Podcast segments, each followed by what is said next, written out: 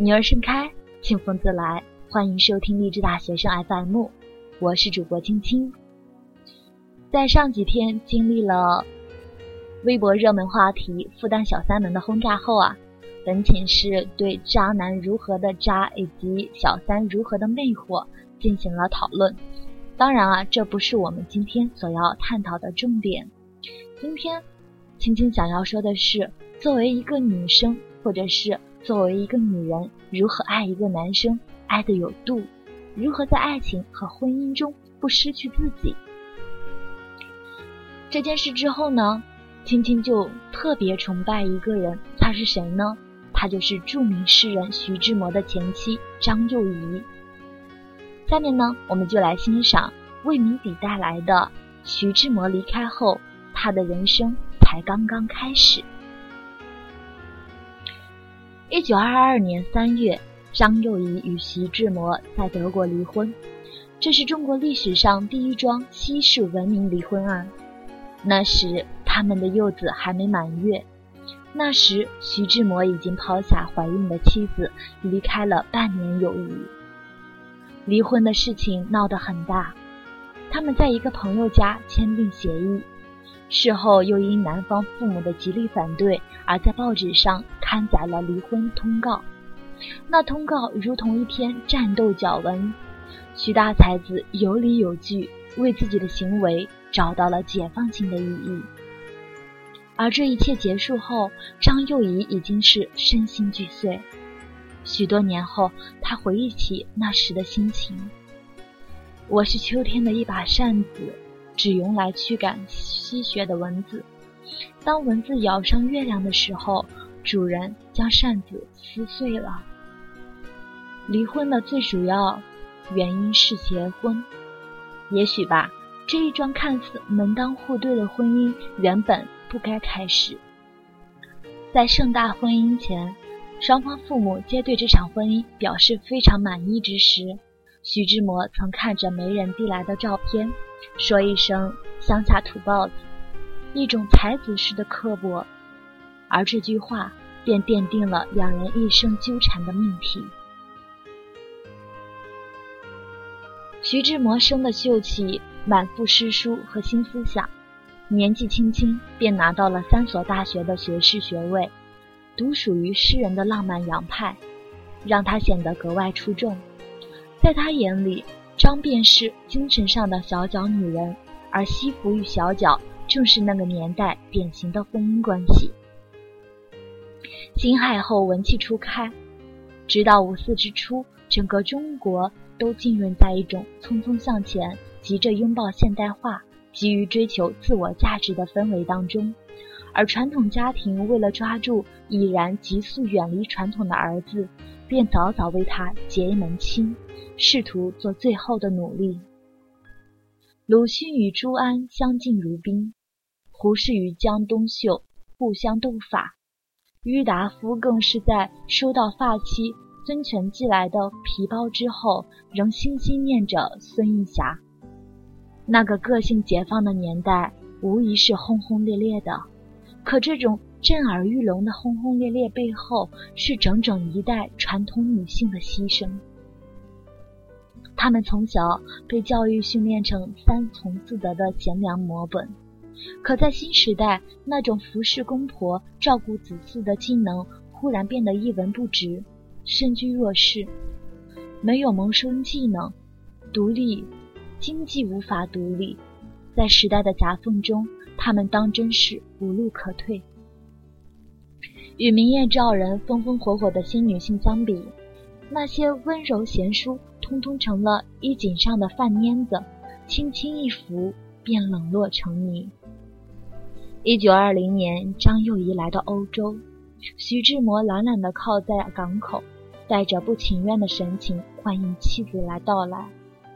异国生活，即便是来自巨绅之家的张幼仪也难以适应。他慢慢学着穿起洋装，戴着宽檐洋帽，亦步亦趋地试图跟上徐志摩的脚步。然而那时的才子。早已开始疯狂地爱上了别人，他的热情如火，没有分他一笔。反而将他染尽灰烬。得知妻子怀孕后，徐志摩冷漠的回应：“赶紧打掉。”也许在这之前，张幼仪心里那一点挽回的希望还未曾被徐的傲慢浇灭。年轻幼稚的才子为自己对另一个女人的深情所深深感动，却没有意识到自己的傲慢已经毁掉生命中最温暖的慰藉。他意识不到妻子是一个需要关心、需要感情的个体，自以为潇洒，却根本没有体察他人情感的能力。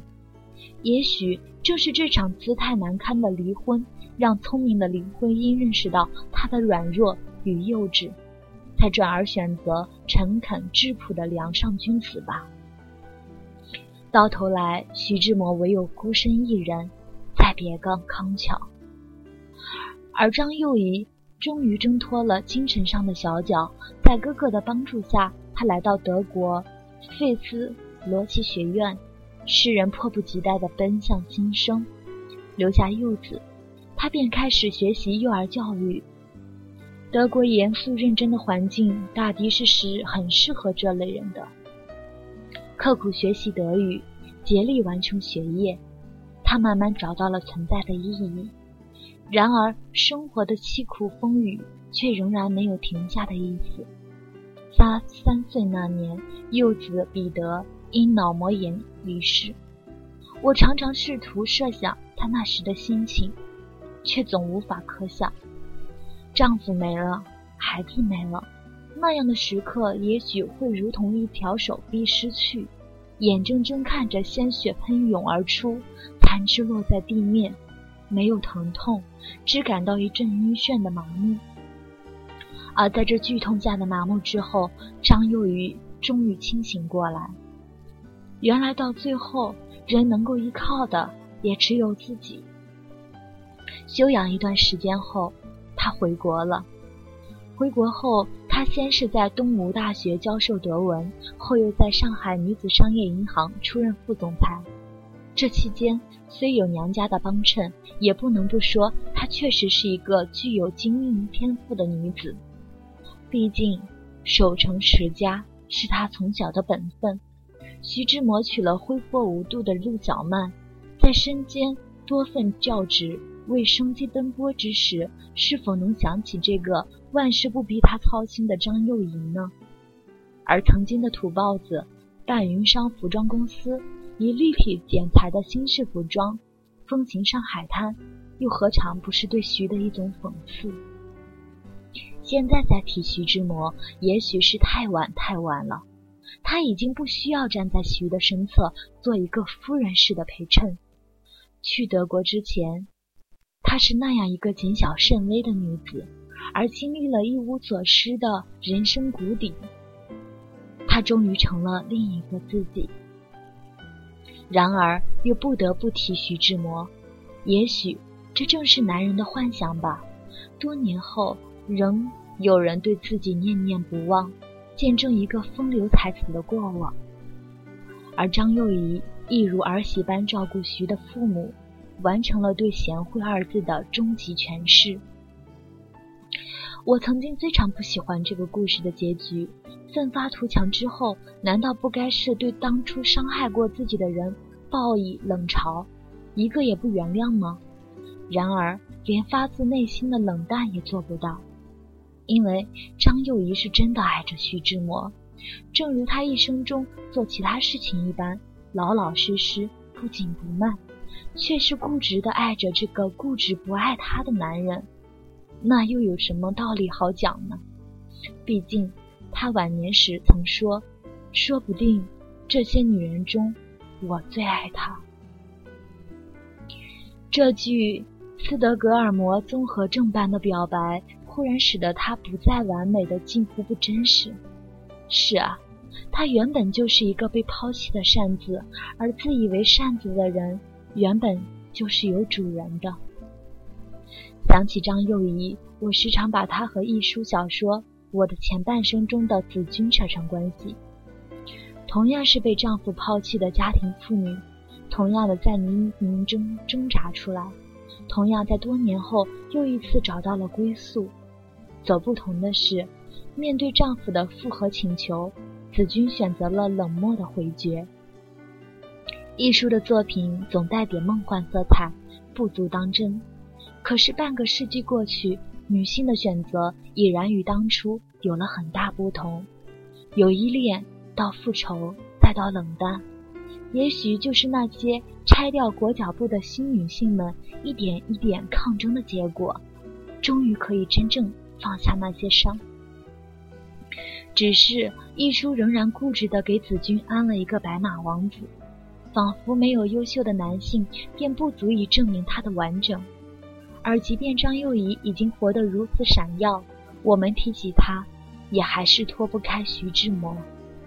我时时记得那小说中的一句话：“心中一点牵挂也没有。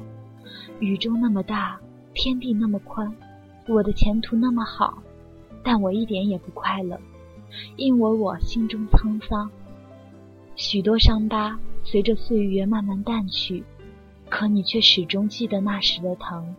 也许，这是注定的结局。可是天地那么宽，下一步我们又会走到哪儿去呢？泸州月光，梨花雨凉，如今的你又在谁的身旁？下面点一首许嵩的《庐州月》，送给那时月下的他。以及正在收听节目的你。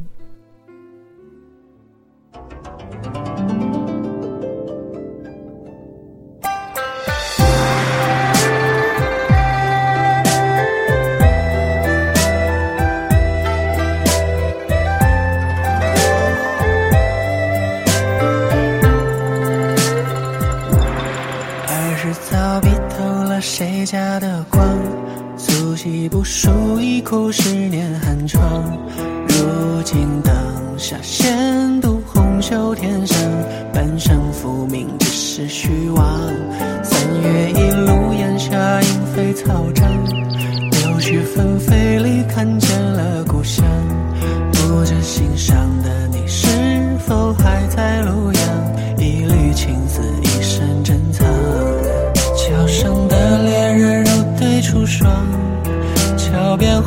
红药叹夜太漫